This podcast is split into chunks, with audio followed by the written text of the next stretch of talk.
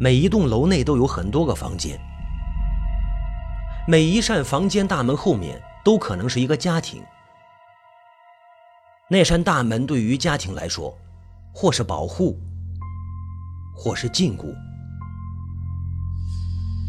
党小爱无聊的时候，就喜欢数家里的门、墙壁上的门、柜子上的门，这是他从小就养成的习惯。那些大大小小的门后面，多多少少都会有些好玩的东西，有些很刺激，有些很隐秘，有些是早就该丢弃的。发现的过程都有些不大不小的惊喜。曾经家里的门都为党小爱敞开，但是现在却不。那扇门，以及门口房间内若干大大小小的门，都是党小爱的禁区。不是他不敢进去，而是不能。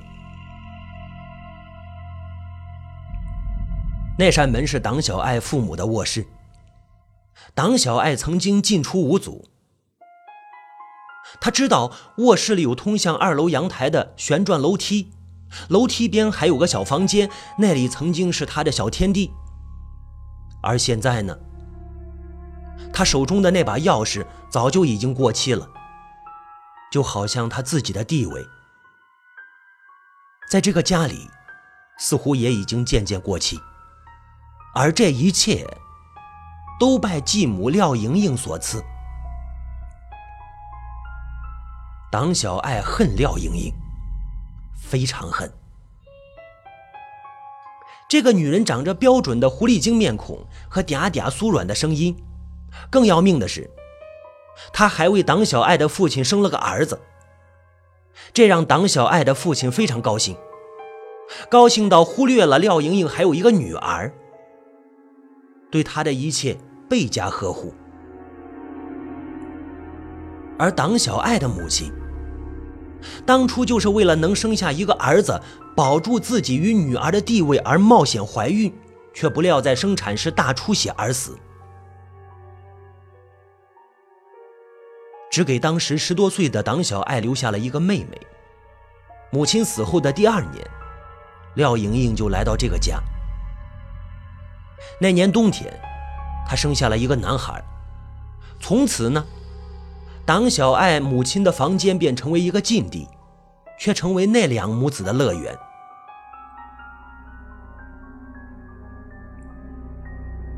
妹妹党小晴，党小爱很疼爱妹妹党小晴，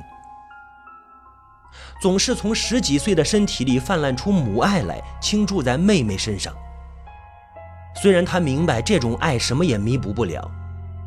但是他还是尽量去努力爱着小晴。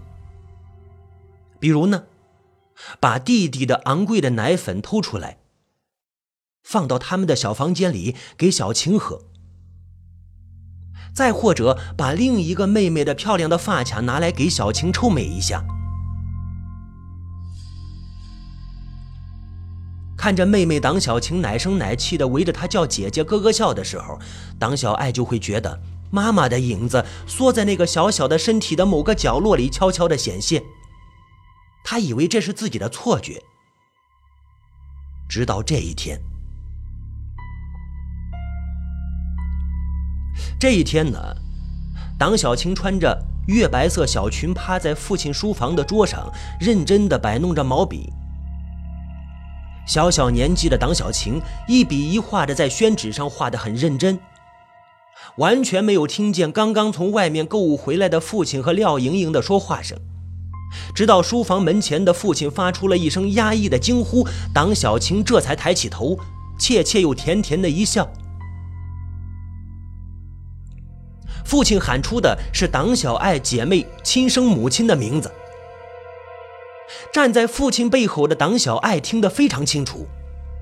他记得母亲之前就很喜欢穿着月白色的裙子，歪着头坐在书桌前画画，很恬静，很温馨。父亲刚才惊呼出的是母亲的名字。这天晚上，父亲破天荒的抱着党小晴一起吃饭。还耐心地替他剥掉鱼肉里的刺。党小爱知道，是妹妹党小晴无意之间唤起了父亲回忆深处的爱，那是母亲对他最深刻、最无私的爱，一如她们两姐妹的名字。想到这里呢，党小爱笑了，眼角不由自主地瞟向饭桌斜对面的廖莹莹，却正对上一副冷得结冰的眼神。让他差点打了个冷颤。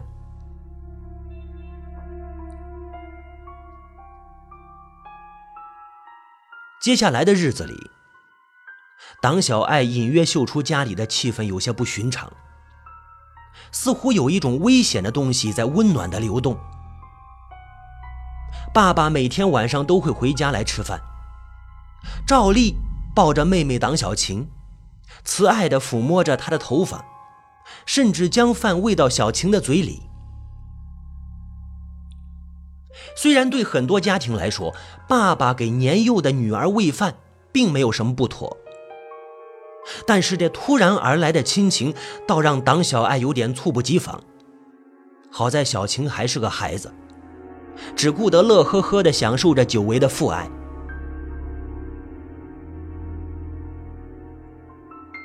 哎。这天吃过饭之后，廖莹莹带来的女儿，比党小爱小三岁的廖美妍叫住了正要回房间的党小爱：“你老爸最近是不是回光返照啊？还是恋童癖啊？哼，怎么抱着个小女生当宝似的？你闭嘴啊！”党小爱恶狠狠地说道：“你以为人人都跟你们一样贱？滚开！”他倒不是很在乎别人说父亲什么。但是涉及到妹妹党小晴的，一概不行。其实你自己也好奇是不是啊？你的父亲，简直是把小晴当爱人来疼。廖美妍的话一个字一个字的砸进了党小爱的心里，这也是他这几天来一直所在意的。你不觉得这样突兀的父爱来的有些奇怪吗？党小爱狠狠地瞪了廖美妍一眼，什么也没说，就回房间里重重地甩上门。客厅里传来党小晴稚气的笑声，揪着他心里说不出的闷。这个晚上，党小爱除了上厕所之外就没有出房间，客厅里只有父亲和党小晴的笑闹声，这在别人家里是很平常的场景，不知怎地竟然让他有点心生厌恶。姐姐，不知什么时候，房间门被推开，党小晴的声音传过来：“姐姐，你在干嘛呀？”党小爱把目光从电脑上拉回来，回头看着站在门口的小身影：“怎么啦？姐姐今天有点事，就没陪你玩。”那姐姐现在有空吗？党小青扬着一脸的微笑看着党小爱。让他舍不得把眼前这个小家伙和那些肮脏的事情联想到一起。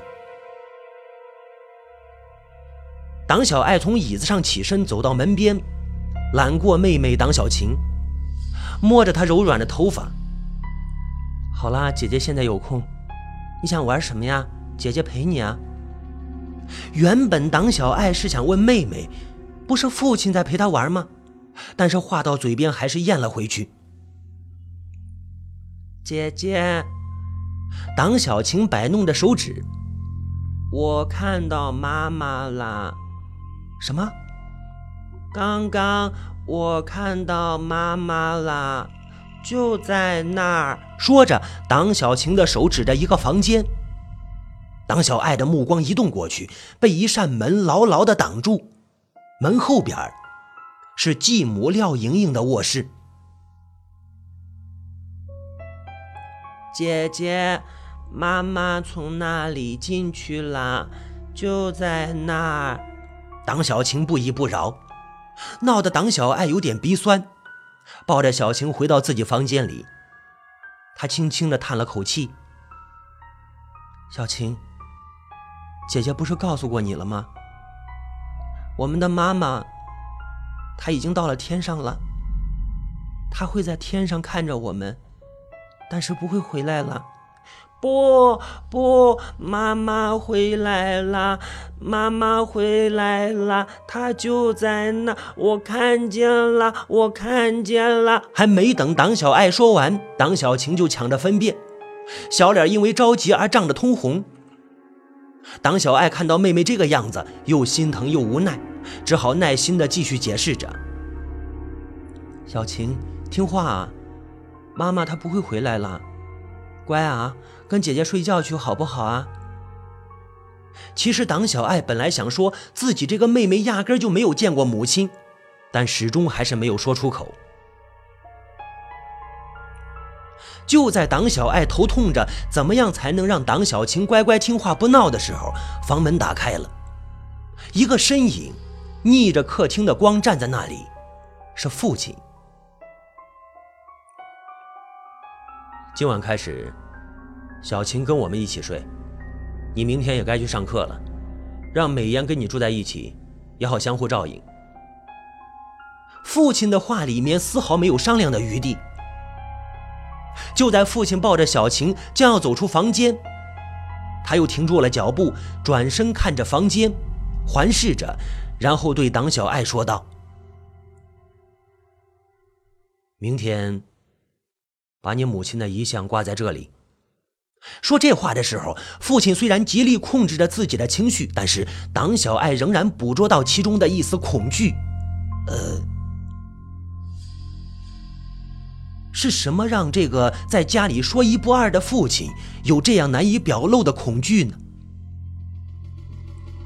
为什么突然要摆出母亲的遗像？为什么会对妹妹党小晴那么好？妹妹小晴真的看到死去的母亲了吗？党小爱的心中交替着一个又一个的问号。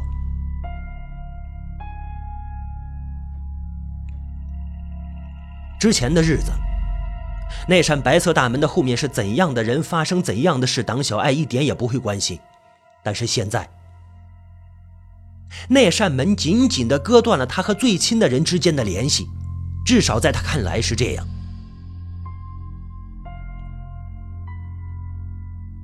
继母的女儿廖美妍，一只手托着箱子，一只手抱着被褥，站在门口，笑嘻嘻地瞅着党小爱，也不管对方脸上的表情是多么糟糕。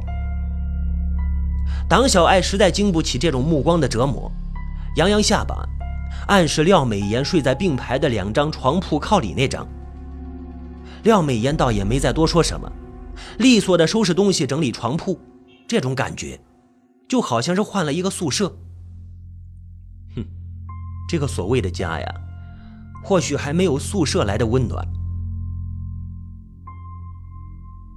连续几个晚上，党小晴被父亲带进那个连通着二楼阳台的卧室之后，就没有再出来过。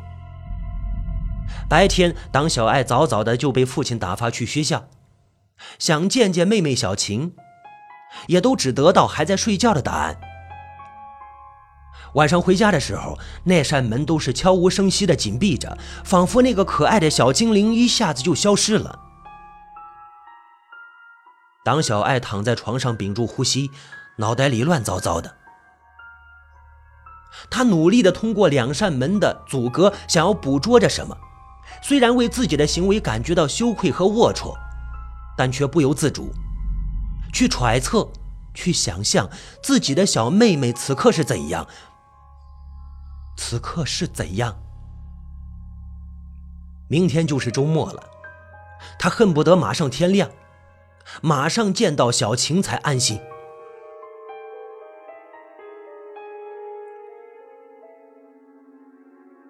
哎，你睡着了没？这是廖美妍搬进来之后第一次搭话，声音在黑暗里有一点冷冰冰的声音。党小爱没有回话，侧着身，睁着眼睛，一动不动。我知道你没睡着，哼，这几天很担心吗？好像都没有见过小晴啊。你在干嘛？偷听啊？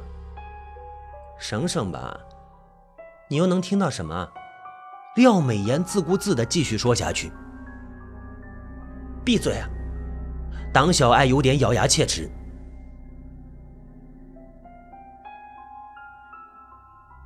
我闭嘴了，你就能不想吗？廖美妍的声音不知什么时候突然绕在党小爱耳边，热热的气息落在皮肤上，让党小爱非常恼怒。离我远点！他不想对这个比自己小几岁的女孩子太生硬，毕竟名义上她们也算是姐妹。哼，你知道为什么他要跟小晴一起睡？廖美妍光着脚蹲在党小爱的床边。你的父亲，他在害怕呢。怕？怕什么？党小爱想也没想就蹦出这句话。他还有怕的？怕你母亲啊？廖美妍嘻嘻的笑着。你不知道啊？这段日子你们这屋子里闹鬼呢。你母亲回来了。党小爱噌的一下翻过身，借着窗外的光，直直的盯着廖美妍在黑暗里闪烁的眼睛。廖美妍又发出了痴痴的笑声。这几天，你父亲总是说看到你母亲在二楼的楼梯口出现，飘飘忽忽的。虽然我们谁都没有亲眼见过，但是他却这么说。让小晴跟他一起睡，恐怕也是忌讳你母亲吧。毕竟有自己的女儿在面前，他不会做出什么的。你是在编故事吗？党小爱打断廖美妍的话：“我母亲几年前就过世了，她怎么可能会出现？”哼。那么，你更愿意相信哪一个说法？鬼魂？乱？后面那个字，廖美妍没有说出来。但是党小爱清楚，她把牙齿在黑暗里咬得咯咯直响。闭上你的嘴啊！你以为谁都跟你妈那样不要脸？党小爱咬牙切齿，再敢多说一个字，就滚出去！这是我的房间。廖美妍轻轻哼了一声，不再说什么。房间里又恢复了安静。这个时候，党小爱好像觉得耳朵依稀听到什么。却又不那么确定，一种若有若无的声音，像是一个女人在轻轻地唱着昆曲小调。母亲生前就很喜欢自弹自唱昆曲，那声音总是让党小爱沉醉。可是现在，怎么会有这样的声音呢？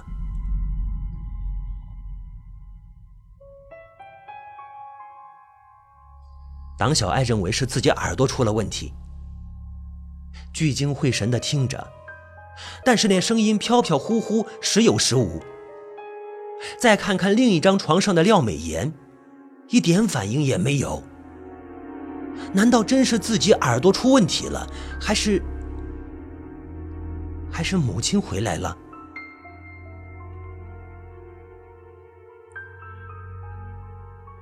这些念头正在党小爱脑子里闹得乱七八糟的时候。客厅里传出了一声声响，这一次党小爱听得真切，她马上跳下床，穿起衣服，拉开门，奔向客厅。客厅里，一个黑黑的影子站在落地窗的旁边，趁着窗帘勾出了一个剪影。党小爱的心扑通扑通的剧烈的跳着，随即定定神，用手轻轻的在墙上摸索着，啪的一声响，打开了客厅的灯。妹妹党小晴穿着月白色小裙站在窗前，脸上还带着没有睡醒的迷迷糊糊的表情，而她的手上抱着一个黑色的盒子，盒子前面的黑白照片在灯光的照射下异常清晰，那是那是母亲的骨灰盒。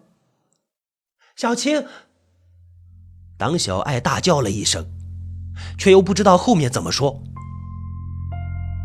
党小晴就在对面，用那无邪又略带迷糊的眼神看着姐姐，反倒堵住了她想说的话。大半夜的不睡觉，抱着。一起出来的廖美妍在身后叨叨着，但是却被党小爱用胳膊撞了一下，话噎在了喉咙里。快走几步，到了党小晴的身边，浑身上下一点点检查个仔细。党小爱其实并不知道自己要检查出什么东西来，可是必须要这么做，他才放心。小晴。怎么一个人这么晚抱着这个盒子在这里啊？党小爱斟酌着词句问道：“姐姐，这里面装的是妈妈吗？”党小晴撅着嘴巴问道：“啊，谁告诉你的？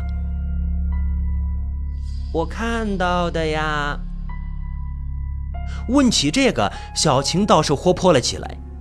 我看到妈妈到这个盒子里去了，就是在刚刚。客厅那头，廖美烟发出了惊呼声，被党小爱狠狠地瞪了回去。随即，她转头轻轻地告诉党小晴：“小晴，你肯定是睡觉做梦了。妈妈不在这个里面的。”不，我看到了，妈妈在这里。小晴生怕别人不信她，着急地分辨着：“真的，妈妈她刚刚唱着好听的歌，一下子就进到了这个盒子里面，就不见了。姐姐，你能把这个盒子打开吗？我要把妈妈放出来。”党小爱一下子想起刚刚在卧室依稀听到的昆曲小调。一股子凉意从脊梁窜出来，蔓延全身。难道，难道真的是母亲？她回来了。可是为什么自己没有见到？这个骨灰盒又是怎么到了小青手里的？自从廖莹莹进来这个家之后，母亲的遗物通通被送回到了江苏外婆那里，包括骨灰盒，千里迢迢。又怎么会在这里出现呢？你们都在这里做什么呢？就在党小爱费力的消化着脑袋里的东西时，父亲冷冰冰的声音在客厅里响起：“三更半夜的，你们都在这里干什么呢？”啊！父亲在最后一个字上加重了语气。廖美妍嗯了一声，转身回去了卧室。父亲视线继续扫着，落到小晴身上时，脸色微微变了一下，但马上又恢复了正常。小晴怎么跑出来了？虽然是在问小晴，但是父亲的目光却落在党小爱的脸上。他无法回避，只好解释说：“呃，自己也不清楚，出来就看到这样。”父亲对这个答案不是很满意。却也没有再追究，径直走到党小爱姐妹俩身边，想把小晴抱回卧室。直到这个时候，他才真正看到小晴死死抱住那个盒子，身子竟然抖了抖。看看小晴，再看看党小爱，再张口时，语气里多了几分飘忽的不安。小晴，把盒子交给姐姐。我们去睡觉。父亲一边说，一边示意党小爱接过小青手里的盒子。虽然小青嘴里还小声的嚷嚷着刚才看到妈妈的事，但毕竟是小孩子，折腾了这么久也困倦了，于是顺从的把骨灰盒递给姐姐党小爱，乖乖的趴在父亲肩膀上。父亲抱着党小晴走了几步，又停下来。转身对着党小爱说道：“这盒子以后就放在你的卧室里。”没有问母亲的骨灰盒是怎么来的，也没有一丝商量的余地。但是党小爱却不敢多出声说些什么，默默点点头，跟着父亲离开了客厅。